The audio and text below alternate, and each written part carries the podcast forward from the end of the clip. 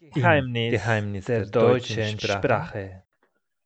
Guten Abend. In anderen Zeiten hätte ich gesagt, dass jetzt die, Sprech die Sperrstunde anfängt, aber heute befinden wir uns trotz 20 Uhr in der Lage, auch freiwillig zu Hause zu bleiben. Und heute will ich einen besonderen Gast begrüßen, Timo. Guten Abend und willkommen Abend, zum Podcast.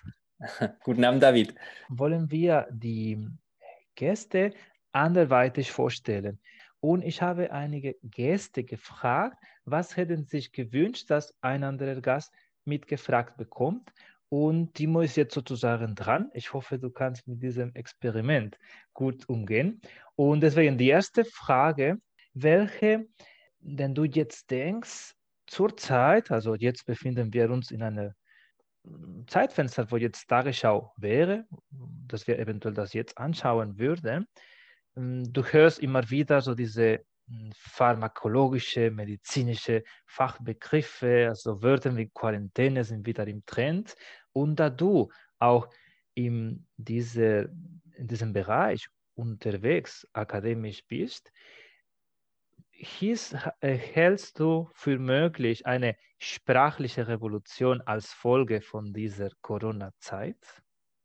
Halte ich eine sprachliche Revolution für möglich. In dem Sinne, dass ähm, die Menschen demnächst ähm, äh, fachsprachlich ähm, äh, besser ähm, geschult sind, sich, mit, äh, einer, mit, sich mit, mit der Fachsprache besser auskennen, ähm, einer Sprache, die sie sonst vielleicht nur von Arztbesuchen kennen. Ähm, ich kann mhm. mir schon vorstellen, dass die Bürger besser Bescheid äh, wissen über ähm, bestimmte ja, ähm, medizinische Phänomene. Und ähm, sicherlich wird damit auch einhergehen, dass der Wortschatz äh, der Bürger zumindest erweitert wird.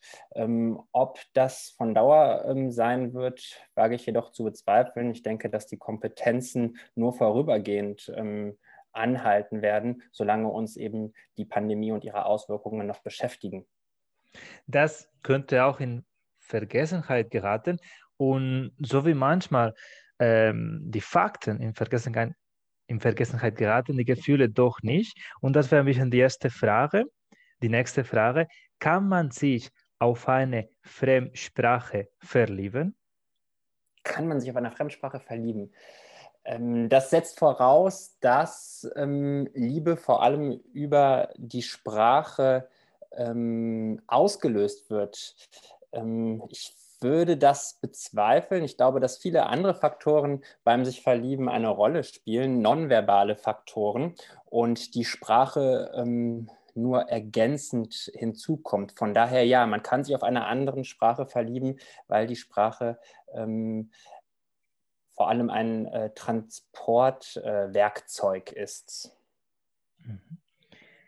Wie äh, würdest du ähm, dein, wie würdest du ein, eine zauberhafte äh, sprachliche Art bezeichnen und würdest du dich darunter einschließen? Das wäre die nächste Frage. Eine zauberhafte sprachliche Art, was meinst genau. du damit genau? Das, äh, inwieweit genau äh, nutzt du diese, wie du gesagt hast, das ist einfach ein Werkzeug, ein Transport, inwieweit nutzt du deine Kreativität mittels der Sprache. Zum Beispiel, das kennen wir von anderen Berufsgruppen wie Journalisten, indem sie einfach so neue Wörter einbündeln. Wäre das äh, auch, auch in deinem Fall oder in deinem Alltag auch äh, umsetzbar? Also ja, einerseits ist die Sprache äh, Transportwerkzeug von Informationen, Ideen, aber ähm, natürlich geht die äh, Sprachfunktion noch darüber hinaus. Also ähm, je nach Situation ähm, äh, bin ich beim Sprachgebrauch sicherlich auch kreativer und ähm, manchmal brauchen Ideen eben auch, neue Ideen eben auch ähm, neue Ausdrücke und ähm, ja, sicherlich ähm, beteilige ich mich äh, dann auch daran, solche Ausdrücke vielleicht mitzuerfinden oder ähm, zu verbreiten. Und wenn wir da näher eingehen, könntest du ähm, mir bzw. den Zuhörern ein schönes und ein peinliches äh, Erlebnis, was mit der Sprache zu tun hat, in den letzten sieben Tagen näher erleuchten? ein schönes und ein peinliches Erlebnis in den letzten Tagen.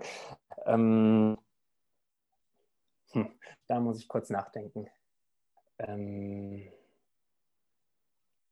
also tatsächlich ist, die, ist, ist mein Sprachgebrauch ähm, gegenwärtig äh, stark mechanisiert, dadurch, dass ähm, man eben nicht über die üblichen Kom ähm, Kanäle miteinander kommuniziert, also sprich von Angesicht zu Angesicht, sondern viel ähm, über ja, beispielsweise ähm, ähm, Zoom oder Teams.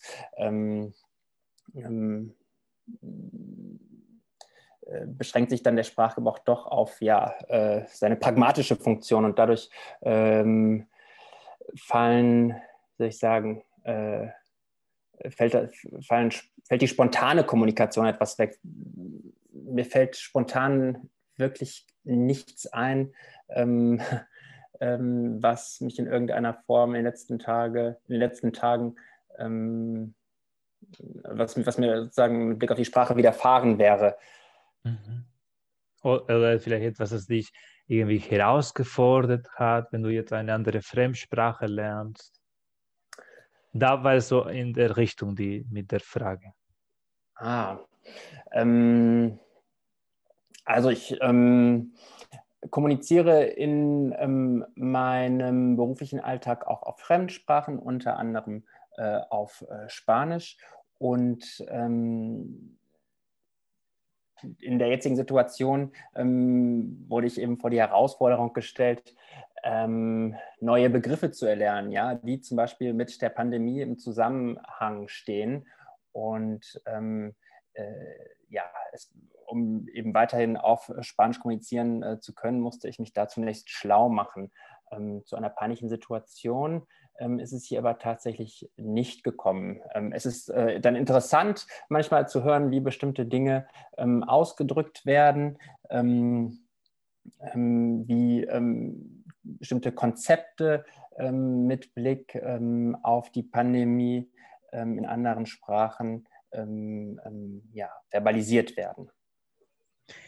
Im Endeffekt, äh, so diese Reihenfolge von Fragen werden zwar nicht in der Prüfung äh, vorgestellt, aber damit wollte ich mit dieser Übung ausdrücken, dass Spontanität sehr wichtig ist und so wie einem Muttersprachler wie jetzt Timo damit konfrontiert worden ist, so ist jeder Lernende für dieses Zertifikat auch äh, darauf, muss ich darauf einstellen, dass solche, äh, sage ich mal, ganz verkehrte oder ganz äh, plötzlich aufgetretene Themen auch auftauchen. Also das heißt, üb das für den Alltag, diese Spontanität.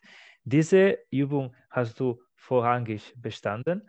Und jetzt wollte ich kurz äh, äh fragen, äh, wenn du die deutsche Sprache mit einem Wort äh, beschreiben würdest, welche wäre die? Mit einem Wort. Ähm vielfältig. Perfekt, dann haben wir, habe ich jetzt einfach äh, für, die, für diese Folge eine, eine Möglichkeit, dich äh, näher äh, vorzustellen. Und jetzt würden wir weitergehen, indem ich dich darum bitten würde, ein Thema deiner Wahl äh, als Impuls für diesen Vortrag zu bekommen. Welches Thema hast du dir denn überlegt? Also es geht um das Thema, über das du dann einen Kurzvortrag halten sollst. Ähm, ich habe mir folgendes Thema überlegt. Äh, und zwar ähm, möchte ich, dass du dir über die Frage Gedanken machst, ähm, ob alte literarische Texte, also Texte, die nicht aus unserer Zeit, aus unserer Gegenwart stammen, äh, in der Schule äh, noch gelesen werden sollten. Und sollte das in einem bestimmten Alter Pflicht sein? Ähm, Oder in welchem Kontext? Mhm. Ähm, es geht ganz allgemein um den ähm, Lektürekanon von Schulen ähm, mit Blick auf das, was Schüler ähm, ähm, lernen sollen, vermittelt mhm. bekommen sollen in ihrer Schulzeit haben ähm, Texte beispielsweise von Goethe, Schiller ähm, noch Relevanz? Sollten sie noch gelesen werden oder sollte man sich lieber auf Gegenwartsliteratur ähm, beschränken? Und ja, ähm, warum? In Ordnung. Ich werde noch, da es immer wieder da ähm, gefördert wird, auch einen Bezug nach dem Motto, ich kann dieses Goethe Schiller mit, äh, was weiß ich, Quixote oder andere Mittel oder andere genau verwandte meine ich oder andere mittelalterliche Werke vergleichen. Lass mir kurz überlegen. Ja, in den nächsten Minuten will ich dieses Thema näher beleuchten. Inwieweit sollte mittelalterliche Literatur bzw. alte literarische Texte als Pflicht eingesehen werden? Diese Texte gehören zum Schulalltag, aber jetzt stellt sich die Frage, inwieweit das noch in der aktuellen Zeit das zeitgemäß wäre. Zuerst will ich aber kurz den Aufbau des Vortrags skizzieren. Ich möchte näher eingehen auf meine persönliche Erfahrung mit alten literarischen Texten, sowohl in Spanien als auch in Deutschland. Äh, was war für mich ein passender Zugang, damit ich mehr Interesse an diesen äh, mittelalterlichen Werken hatte und werde ich noch mit aktuellen Beispielen referieren, inwieweit diese Vermittlung oder den Bezug zu diesem Text von, der, von 500, 600 Jahren könnten auch zu den Werten oder zu gewissen äh, Kenntnissen von diesen neuen Generationen etwas näher beibringen. Jeder von uns kann sich daran erinnern, inwieweit diese Texte teilweise uns langatmig vorkamen. Immer, so habe ich die Erfahrung, waren die Literaturunterrichte in einer sehr ungünstigen Stunde, meistens nach der Mittagspause. Und dazu war, dass die hm, Vertreter, also diesen Texte, meistens die Lehrer, waren Personen, die kurz vor der Rente standen oder die keine Motivation in diesem Fach gezeigt haben. Und mit diesem Hintergrund kann der Zuhörer verstehen, dass ich immer wieder, ähm, wenn ich Lust ha hatte auf diese äh, Literaturstunden, sei es auf Katalan oder auf Spanisch. Hinterher ist aber in meinem Aufenthalt in Deutschland äh, erschienen, dass durch diese Texte, wie zum Beispiel der Faust von Goethe oder etwas moderneren Text Fabian von Erik Kästner, könnte ich auch näher diese neue Gesellschaft, also die deutsche Gesellschaft, kennenlernen. Das hat mir auch äh, so weit beigebracht, damit ich mich auch durch diese Konzepte oder durch die Theorie auch etwas freier bzw. Ähm, mich äh, best, die, die, die, die Handlungen hier besser nachvollziehen könnte.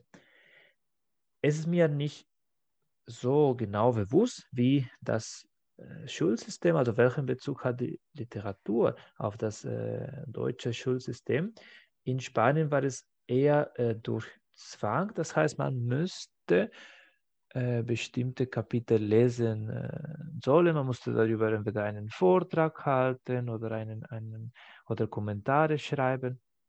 Und dadurch ist wenig Lust entstanden. Ich kann mich zum Beispiel nicht daran erinnern, dass die Kollegen, die diese Abitur äh, im sprachlichen Bereich gemacht hatten, äh, haben freiwillig so einen literarischen Text äh, ausgewählt.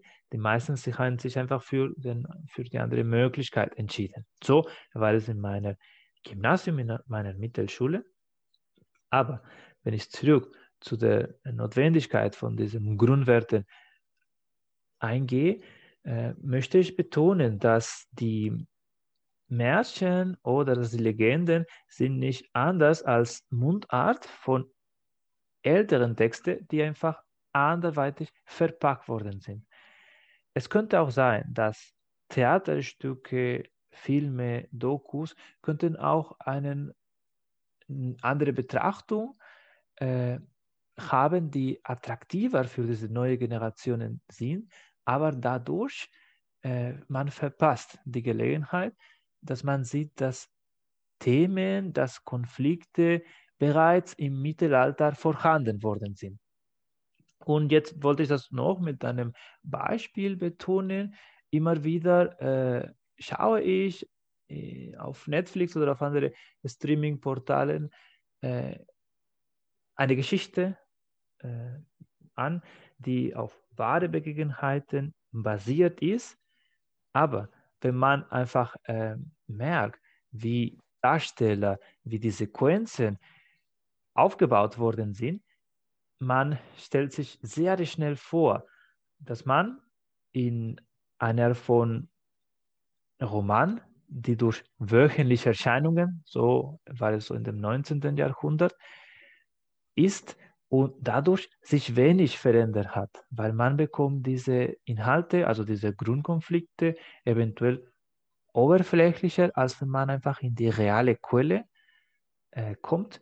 Und als Beispiel könnte ich das sagen von meiner Heimat, diesen damaligen Skandal mit dieser Abgeordneten, mit Nevenka Lopez, mit Nevenka Fernandez und äh, einfach ein Grundzug, beziehungsweise so eine ver verpasste Lehre von diesem damaligen äh, Schriftstück, die Fuente Ovejuna heißt und ganz viel um dieses Thema, äh, die Justiz, inwieweit die Justiz die Bevölkerung ähm, über ähm, sozusagen nicht überfordern kann, sondern inwieweit diese Justiz, diese, äh, diese Gesetze können die Bevölkerung beeinflussen. Und damit werden die wesentlichen Aspekte erläutert. Ich bedanke mich für die Aufmerksamkeit und ich stehe natürlich für Fragen deinerseits zur Verfügung. Ja, du beschreibst im Grunde genommen eine ähm, doppelte Fremdheit, der man bei der Lektüre literarischer Texte begegnen kann. Und zwar zum einen ähm, der Fremdheit einer anderen Zeit und zum anderen der Fremdheit einer anderen Kultur. Und mich würde jetzt interessieren, ähm, was du beispielsweise über die Lektüre von Erich Kästner über Deutschland konkret gelernt hast? Über Fabian habe ich äh, festgestellt, dass äh, das deutsche Wesen oder die deutschen Personen ähm, sehr zurückgezogen sind, weil eine ja, äh, gewisse ähm, Schwierigkeit gibt oder eine gewisse Kom Komplexität dadurch ergibt, einfach sich zum Beispiel emotionell zu äußern oder dass man einfach ähm, sich äh, sehr eher näher oder langsam antastet, bis man sicher ist, wie zum Beispiel so in diesem Darsteller, was man will oder mit welchem Zweck man macht so diese, diese Reise oder diese Handlung. Also ein bisschen hat mich schon etwas Neues beigebracht über diese so dass die deutschen so Grundsätze waren schon immer äh, vor 100 Jahren, vor 200 Jahren und das hatte jetzt nicht mit meinem aktuellen, zum Beispiel Gegebenheiten oder mit meinem aktuellen Kontext zu tun, sondern das eher so Grundwerte, also diese Diskretion oder dieses Zurückhaltendsein, äh, gehören sozusagen äh, so gesichtlich zu, einer, zu einem gewissen Menschenbild. Gut. Du hast auch von ähm, einem spanischen Theaterstück aus dem 17. Jahrhundert gesprochen, Fuentovejuna, ähm, das ähm, auch noch für die spanische Gesellschaft der Gegenwart von gewisser Relevanz ist. Was kann man konkret ähm, lernen über Spanien? Welchen, ähm, welches Wissen, welche Erfahrungen ähm, können Schülern hier bei ja, der Konfrontation von Gegenwartsproblemen von Nutzen sein? Ich würde sagen, dass ähm, diese, ähm, diese Zornigkeit oder dieser Neid, die immer wieder in diesem Stück, in diesem Theaterstück vertreten ist, äh, könnte einfach äh, ein großes Beispiel führen, wie äh, verschlossen auch die spanische Gesellschaft sein kann und inwieweit genau äh, sind bestimmte Gesetze äh, wenig verbindlich, wenn man vor allem so in kleinen Provinzen wie im Fall von diesem Theaterstück äh, irgendwas passiert, was eventuell gegen die Moral oder gegen eine gewisse äh, Machtbeeinflussung zustande kommt. Also man könnte dadurch über geordnete Ideen etwas äh, Realitäts nahe machen. Ja, machen. und gleichzeitig lernt man auch ähm, sozusagen ähm, von den eigenen Kontexten oder eben auch von fremden Kontexten zu ja, abstrahieren und eben das äh, verbindende Element ähm, zu finden. Äh, ich hatte noch eine Frage und zwar ähm, kann man äh, solche alten Texte, ähm, die eine andere Sprache aufweisen, einen anderen Sprachgebrauch aufweisen als die Gegenwarts, Gegenwartssprache. Ähm, kann man solche Texte genießen? Ich würde sagen, das erfordert viel mehr Aufmerksamkeit und jetzt äh, ist man nicht so richtig daran gewöhnt, also komplett fokussiert zu sein. Das äh, passiert mir immer wieder, wenn ich zum Beispiel diese schriftliche Aufgabe mache, wo ich so eine Stunde lang alles äh, ausschalten muss. Und daran muss ich zugeben, ich bin selbst nicht daran gewöhnt. Deswegen, wie können die Schüler so richtig äh, darauf fokussiert sein? Aber einmal das gesagt, ich glaube, das ist einfach eine sehr gute Chance, äh, sich auch so eventuell mit der Entwicklung, vor allem so in der Fremdsprache, mit der Entwicklung von dieser Fremdsprache konfrontieren. Ne? Also wenn ich dieses äh, Buch lese, das war zufälligerweise so eine alte, alte äh, Fassung, äh, da habe ich gesehen, es gab so irgendwie Elemente, das heißt, es ist Asset oder andere äh, Begriffe, die, die nicht mehr so richtig in der, also in der Umgangssprache vorkommen. Und damit konnte ich für mich meine Schlüsse ziehen. Okay, das war damals so angesprochen, äh, aber jetzt genau, dieser, dieser Weimarer Deutsch ist nicht mehr vertreten, aber das hat so eine gewisse Bedeutung, weil eventuell so diese Schriftart oder bestimmte Ausdrücke kann ich eventuell äh, von von Personen, die ich immer wieder auch beruflich begegne, die 70, 80 Jahre alt sind, besser nachvollziehen. Also ich habe so meine Nutzung gesehen. Auch so eine andere Erfahrung war, ich habe aus äh, sozusagen äh, Interesse, Neugier einen sehr alten ähm, Text gelesen. Also das war einem katalanischen Schriftsteller, Joanot Martorell, habe ich so eine alte Version von diesem Tyrann Leblanc äh, gelesen nachdem ich den Film von diesem Roman äh, angeschaut habe. Also ich wollte tatsächlich für mich erfahren, wie diese Liebhaber so miteinander gesprochen haben. Und ich habe einfach so einen, eine, eine Version, die auf alten Katalanisch sozusagen geschrieben worden ist. Und das fand ich, das fand ich einfach richtig äh, toll, aber ich konnte mich einfach besser reinversetzen, also in diesem ganzen äh, Formalitäten, die sie miteinander auch im Film gesprochen haben. Ich konnte das einfach für mich besser rekonstruieren. Von daher, ich habe so in zwei so Co Codex, also in zwei Möglichkeiten auch äh, einfach einen Vorteil dadurch gesehen. Mit diesem Vorbehalt, dass man viel mehr Zeit braucht, um diesen Text zu genießen. Wie ist das äh, deine, in deiner Erfahrung? Ähm, in der Tat ist es ähm, bei der ersten Lektüre schwierig, ähm, einen älteren Text, dessen Sprache uns äh, heute sehr komplex erscheint, zu genießen. Man ist doch dann zunächst damit beschäftigt, den Text überhaupt zu verstehen. Allerdings, wenn man sich dann einmal durch einen solchen Text gekämpft hat und ihn noch einmal liest, dann kann man anfangen, ja, ihn wirklich auch zu schätzen und ihm ähm, etwas Schönes ähm, abzugewinnen. Ähm, also ich erinnere mich zum Beispiel an einen äh, Schelmenroman, einen spanischen Schelmenroman, den ich einmal gelesen habe aus dem 17. Jahrhundert. Und die erste Lektüre war sehr ähm, anstrengend, mühsam. Ich musste viel mit dem Wörterbuch arbeiten, musste mir ähm, ähm die syntaktischen Strukturen erschließen. Ähm, und als ich ja diese Herausforderung dann gemeistert hatte, ähm, habe ich mich entschlossen, den Text noch einmal zu lesen. Und dann ähm, konnte ich, ja, hat sich sozusagen auch mir seine Schönheit offenbart. Das heißt, das hat sich auch dich dazu gebracht, vielleicht auch mehr äh, ja, einen anderen Bezug ne, zu dieser Sprache zu bekommen, in diesem Fall äh, zu Spanisch.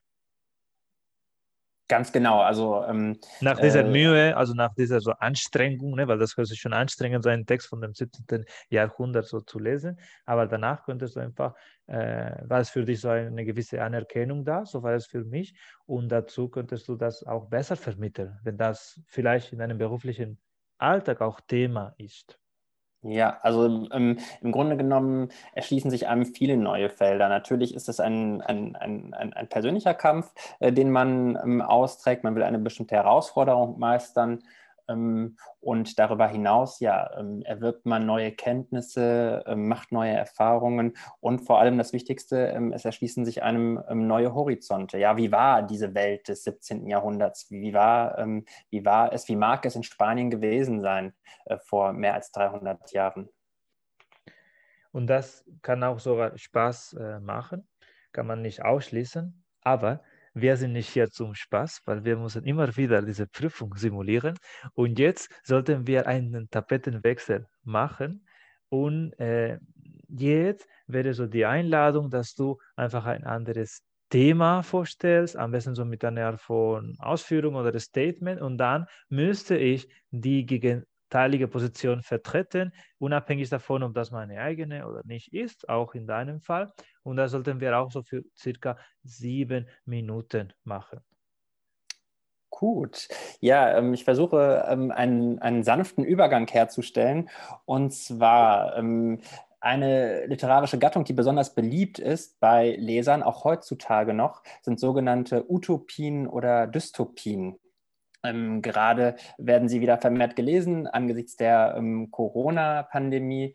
Und ähm, der Frage, was der Staat darf, inwieweit der Staat in unsere Freiheiten ähm, eingreifen darf. Und ich würde mich gerne mit dir darüber unterhalten, und ich würde mich gerne genau über diese Frage mit dir unterhalten, ähm, und zwar mit, speziell mit Blick auf das Thema Datenschutz, das ja in Deutschland gerade sehr stark oder in letzter Zeit sehr stark für Debatten gesorgt hat.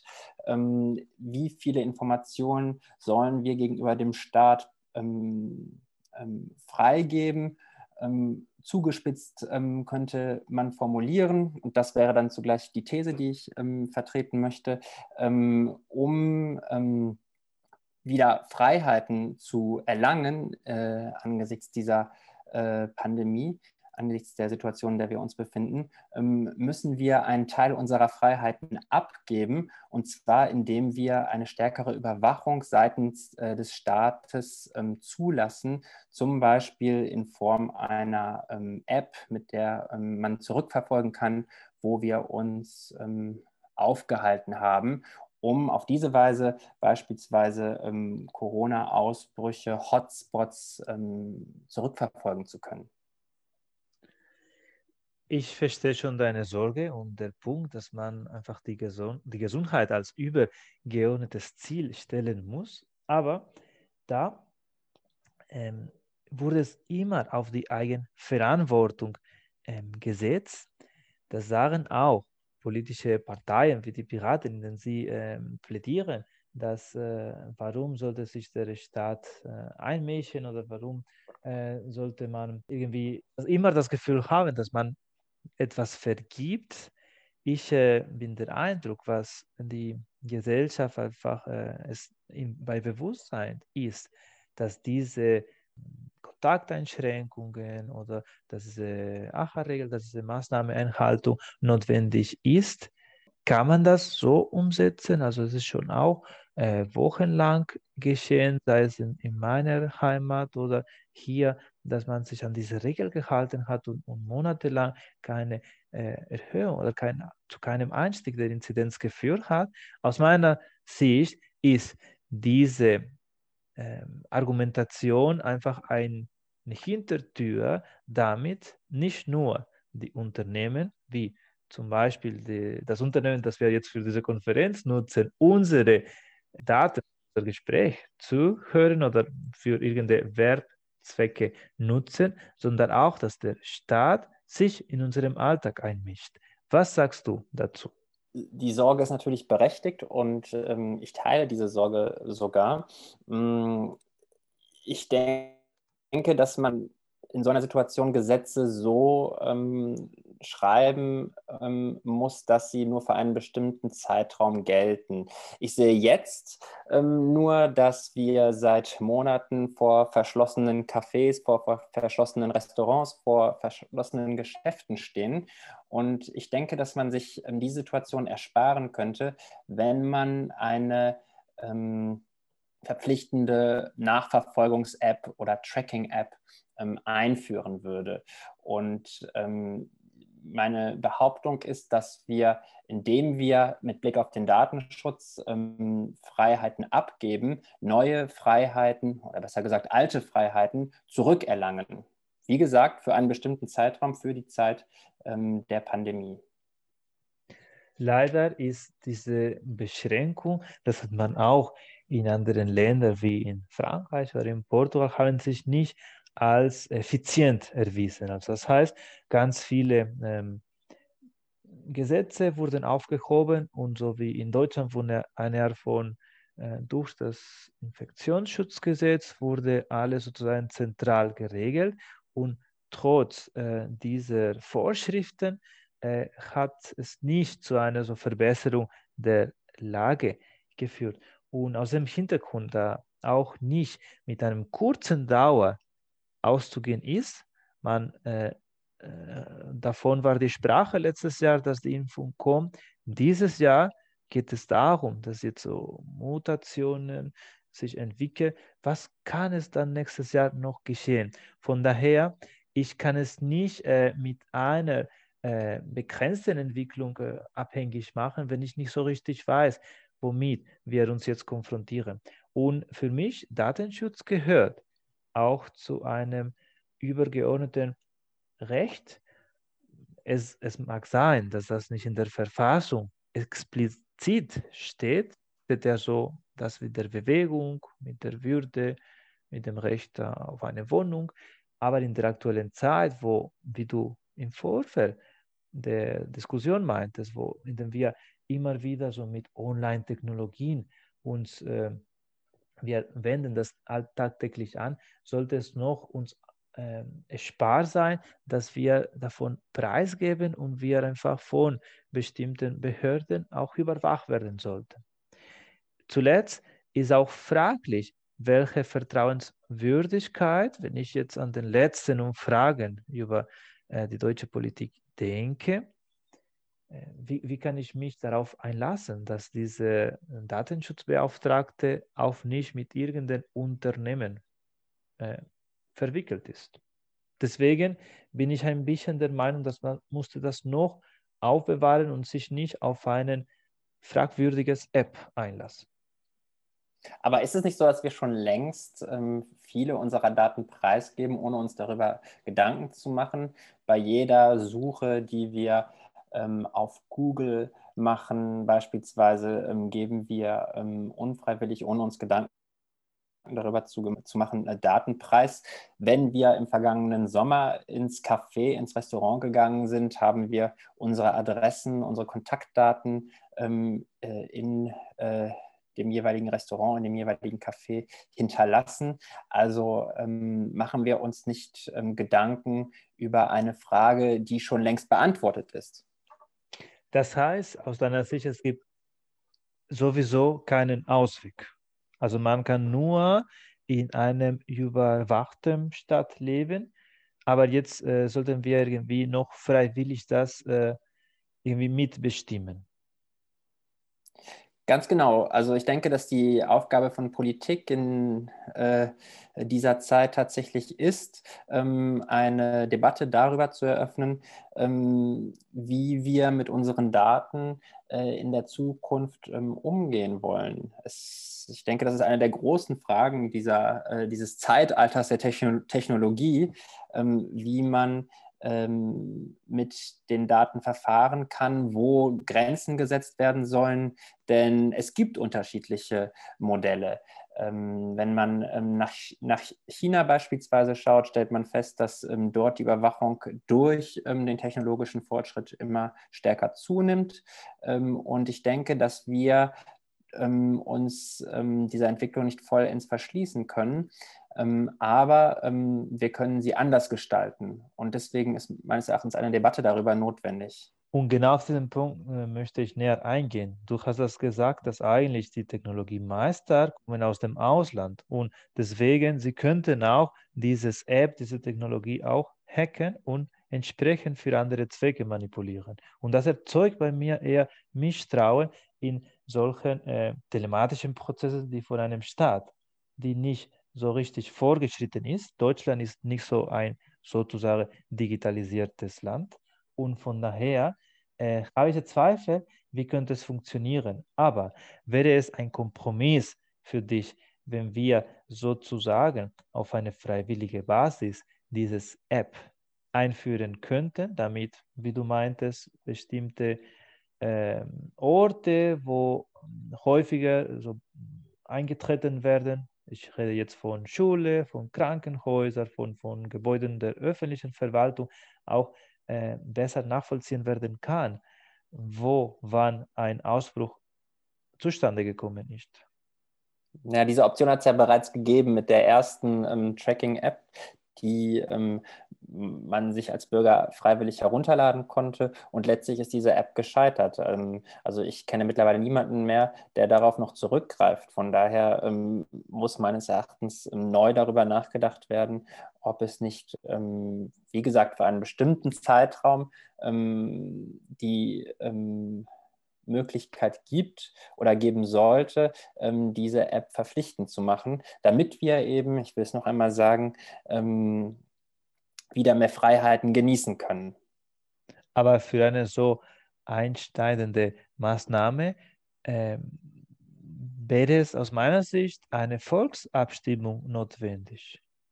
Weil, wie du meinst, das ergibt einfach, dass das äh, wird einfach eine Ausnahme in, dieser, äh, ja, in diesem Grundgesetz.